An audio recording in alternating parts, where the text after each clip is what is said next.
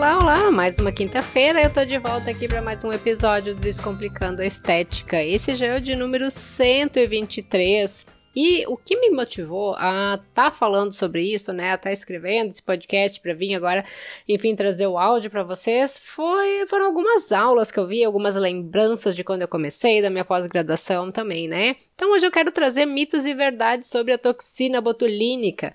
Eu sei que tem uh, muitos fatores, como é a questão da diluição, reconstituição, que é a pedra no sapato de muito profissional, né? Tem gente que eu sei que não usa uma marca ou não usa outra, porque acaba quebrando a cabeça na hora de fazer a reconstituição, ah, se a toxina faz efeito vacina, não faz, uso de algumas medicações, se interfere ou não. Então, Hoje, como é uma questão mais técnica mesmo, eu tô por aqui sozinha. Claro que o Gabriel tá sempre comigo depois na edição e tá subindo o podcast aqui, né? Mas vocês vão estar tá ouvindo só a minha voz. Então vamos aqui para a primeira dúvida, né? Dúvida, o primeiro mito, né? Uh, que é sobre o uso do anti-inflamatório. Se o teu paciente, depois de aplicar a toxina botulínica, se ele utilizar algum anti-inflamatório, vai estar tá reduzindo o efeito do botox? Então, realmente, esse é um mito porque os anti-inflamatórios eles não interferem na ação da toxina botulínica, porque o mecanismo de ação deles é totalmente diferente, né?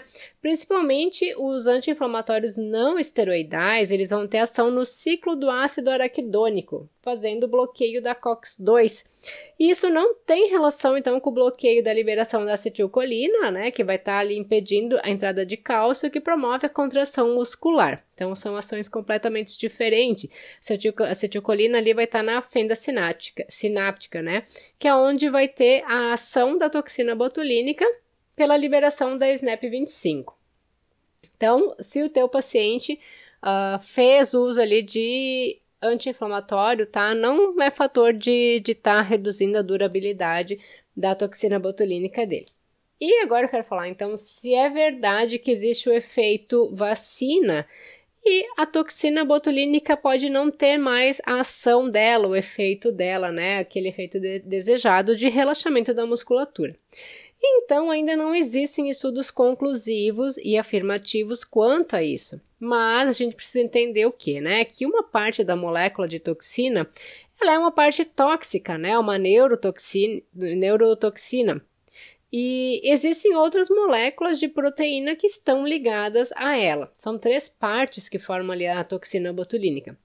A parte tóxica, ela causa uma resposta imunológica. Então, significa que quando esse antígeno entra em contato com o organismo, vai estar gerando anticorpos contra esta sequência, né? Podendo levar sim ao efeito vacina.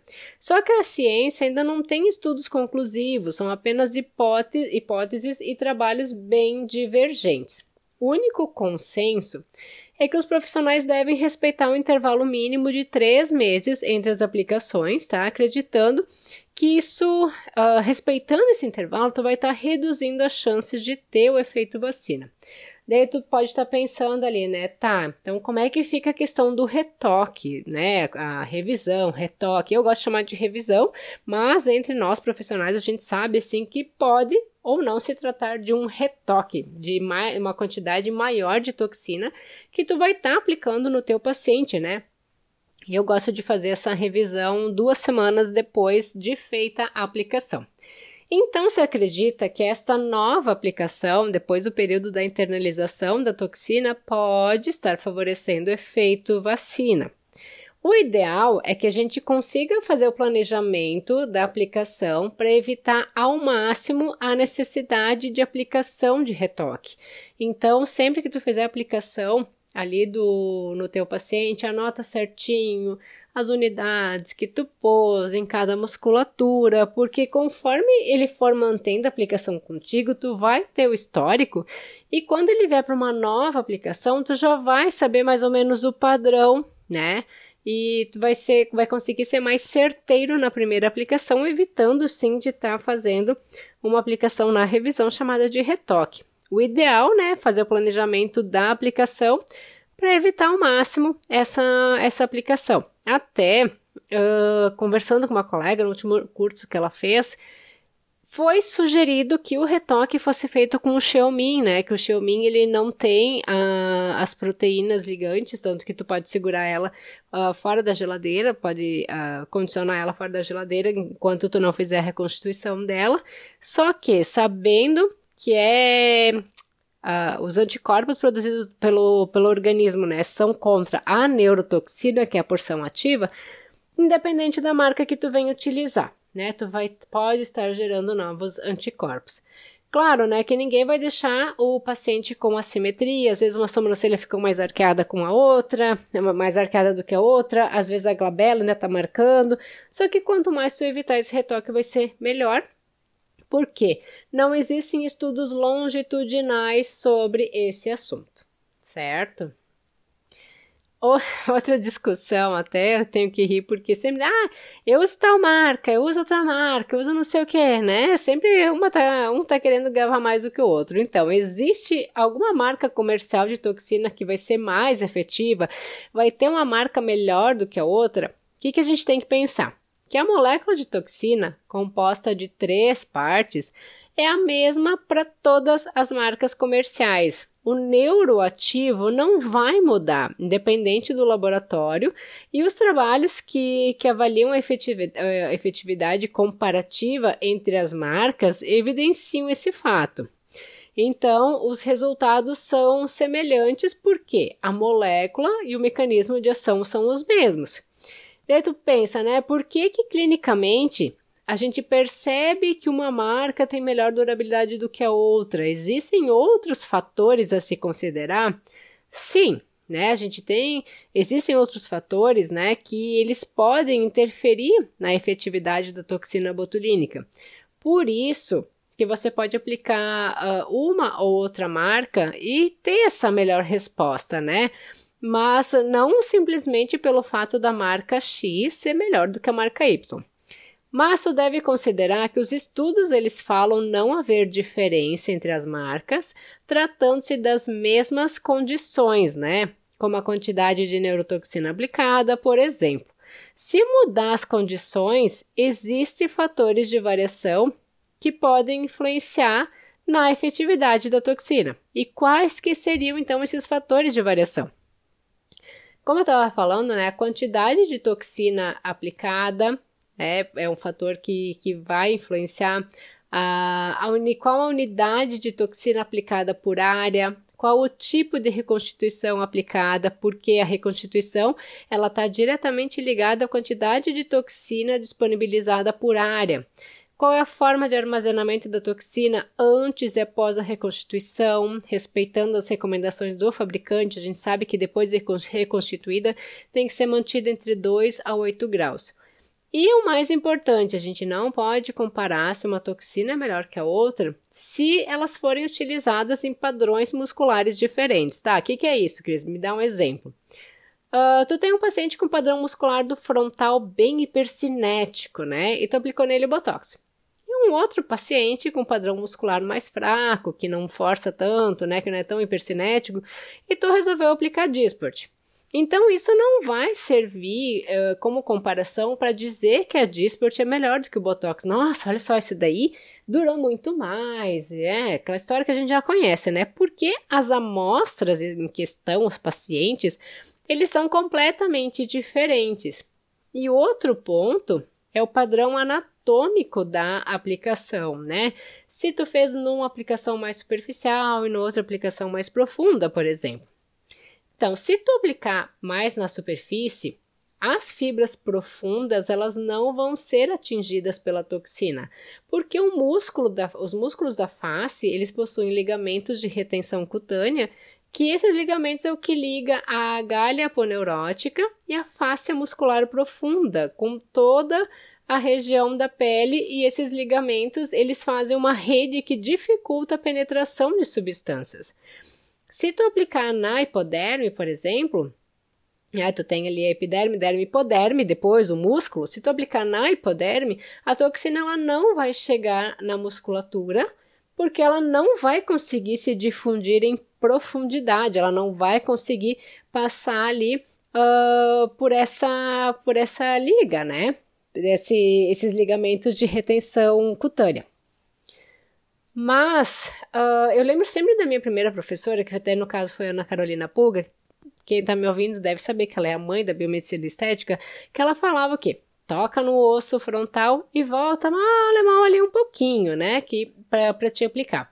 E recentemente eu estava ouvindo o professor Wagner Bacejo, que ele falava de um artigo uh, do, do professor Cotofana, que também falava, né? Ah, tocar ou não tocar no, no osso, não lembro, é, mas era mais ou menos esse o, o título do artigo.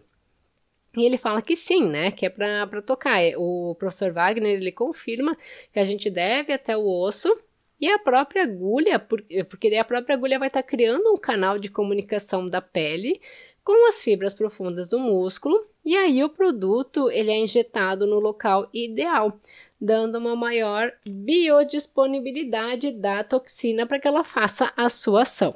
Então, uh, tu pode estar pensando como é que fica a questão das fibras mais superficiais? Elas serão atingidas, né, aplicando de forma mais profunda. E elas vão ser, por quê? A agulha que tu utiliza na aplicação, ela vai gerar um túnel por onde a toxina vai fazer o um movimento retrógrado pelo canal da agulha em função do soro utilizado na, reconstituição, porque esse soro ele não tem, ele tem um G, um G prime baixo, ele não tem reticulação, o que facilita essa permeação. Né? A toxina ela se difunde lá no fundo e também de forma superficial pelo movimento retrógrado, né? Por esse canal que foi feito ali pelo furinho da agulha. Então a dica, né? Se uh, tu não quer, por exemplo, no frontal tu vai aplicar ali no osso, né? Mas uh, tu não quer que a paciente ela sinta muito peso nas sobrancelhas.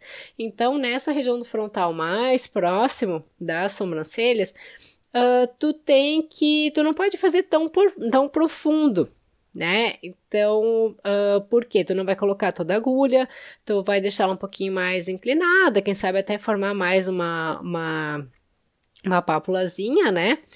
Que uh, tu vai manter as fibras musculares profundas ativas e tu não gera tanto esse peso e fica um pouquinho mais de movimentação da sobrancelha, né? Uh, claro que tudo depende do padrão da paciente que vai estar contigo, mas a gente sabe que o músculo frontal eles são ascendentes e eles vão mais ou menos em direção uh, distal, né? Ascendente e mais distal. Então a força vai estar tá mais acima, uh, um ponto mais, mais acima ali, mais próximo da inserção do cabelo também. Agora eu quero falar a respeito das seringas para aplicação porque existem várias marcas também, existem vários tipos. Tem quem usa uh, seringa, aquelas ABD do pacotinho. Eu até confesso que eu não gosto, porque tu abriu e tu tirou uma, aquele pacotinho ficou aberto. Então, na questão de higiene e biossegurança, eu não acho muito legal. Mas a ABD, ela tem as que são embaladas um a um também, né? Principalmente de 50, 50 e 100 unidades. Mas a questão é, existem diferentes seringas para aplicação. Algumas que soltam agulha e outras não, né? Então tem diferença entre elas. E sim, existe uma diferença, principalmente com questão da agulha. E uh, já tem relatos de que a agulha de 6 milímetros ela vai ser mais precisa, porque uh, quando tu disseca um, um, cadáver, já foi observado que a musculatura frontal ela é muito fina, medindo de 1 a 1,3 milímetros, o que torna muito fácil atingir o osso e não há uh, diferença de fazer ou não fazer a prega para aplicação. Né? Então, a agulha de 6 milímetros ela atingi, atingiria já a musculatura frontal com muita efetividade. E uh, já que a, a, toxina ela tem o seu halo de difusão ali por todo o músculo, tu pode ou não fazer a prega, fica a teu critério.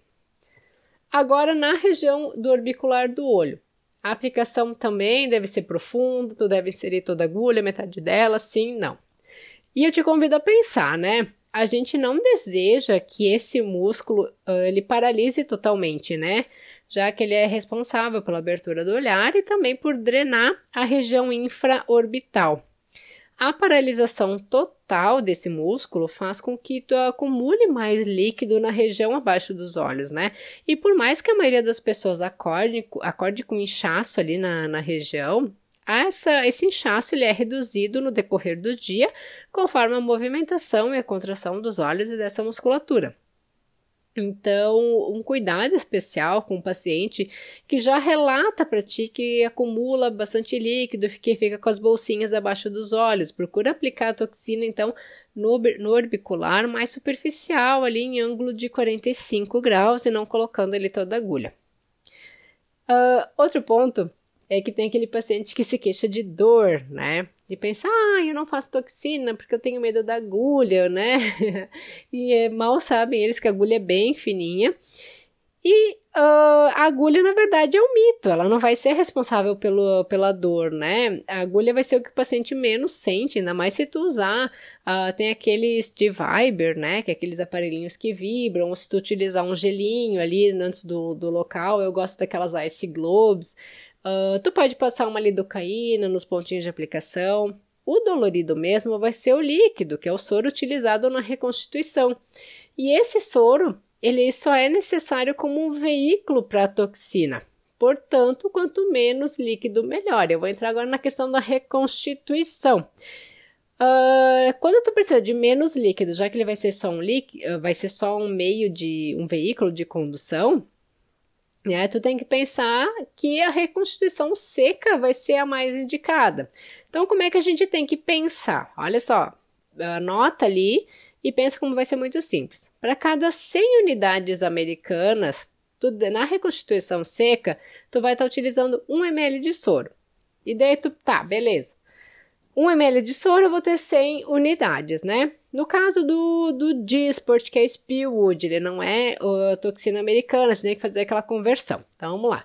Uma unidade americana equivale a 2,5 unidades do Disport, da Spillwood. Então um frasco de 300 pega os 300, né? Divide por 2,5, ele vai ter o mesmo que 120 unidades de toxina padrão americano. E para ela, tu vai estar tá utilizando 1,2 ml de soro, considerando então ali o final de 120 unidades da toxina, e aí tu vai aplicar da mesma forma que o, que o Botox. E o Disport de 500, como é que a gente faz?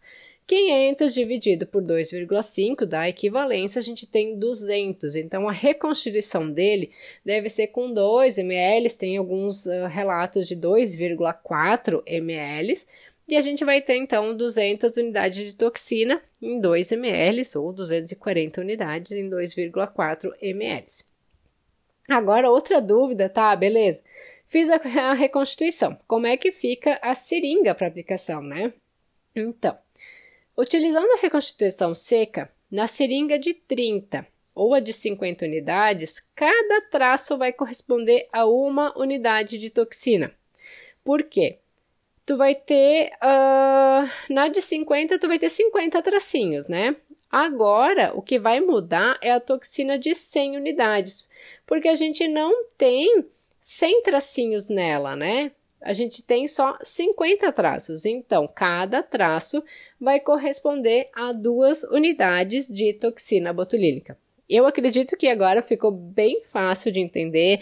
Quem não usa, não usava Disport, né, por receio de não conseguir fazer a reconstituição, depois dessa não tem mais desculpa.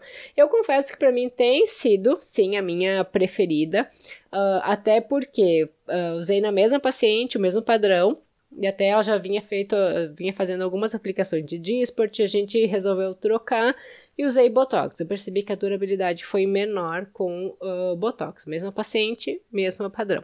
Então, eu ainda prefiro a Disport, né? Vai ter quem goste mais da Xiaomi, vai ter quem goste da Botulift, Botulin, ProSign, agora tem na bota, enfim, uma infinidade de, de marcas. E eu espero ter contribuído, né? Com esse episódio de mitos e verdades, que tu consiga enxergar aquilo que poderia ter sido alguma dificuldade para ti até agora, que tenha clareado a tua forma de trabalhar. E qualquer dúvida que tu tiver, chama lá pelo nosso direct no Instagram, arroba Descomplicando a Estética. Na semana que vem a gente volta, acredito que o Gabriel já vai estar comigo, uh, ah, para mais um episódio, provavelmente já que mistura um pouco de, de gestão, organização de espaço, enfim, né? Aquela mistura gostosa a respeito de negócios que a gente gosta. A música de abertura é Feeling Good da PurplePlant.com e até a próxima semana. Beijos!